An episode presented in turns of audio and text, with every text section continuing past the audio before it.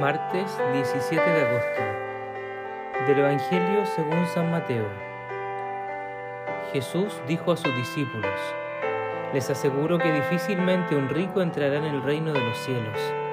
Sí, les repito, es más fácil que un camello pase por el ojo de una aguja que un rico entre en el reino de los cielos.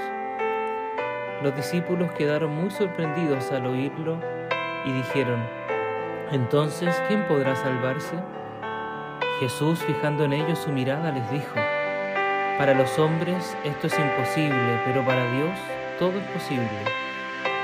Pedro, tomando la palabra, dijo, Tú sabes que nosotros lo hemos dejado todo y te hemos seguido. ¿Qué nos tocará a nosotros? Jesús les respondió, Les aseguro que en la regeneración del mundo, cuando el Hijo del Hombre se siente en su trono de gloria, Ustedes que me han seguido también se sentarán en doce tronos para juzgar a las doce tribus de Israel.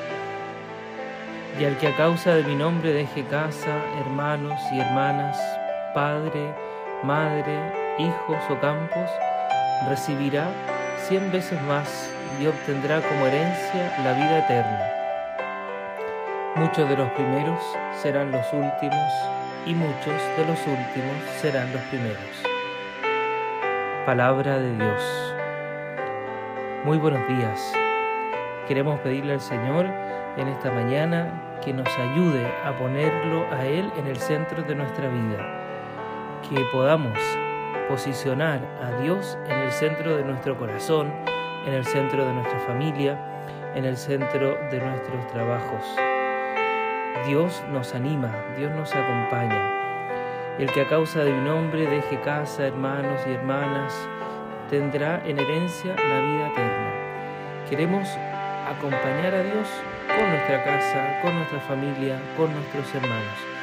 Queremos compartir nuestra vida y nuestro corazón con Dios en la vida de nuestros hermanos, para que así podamos vivir como Él vive en la vida de cada uno de nosotros.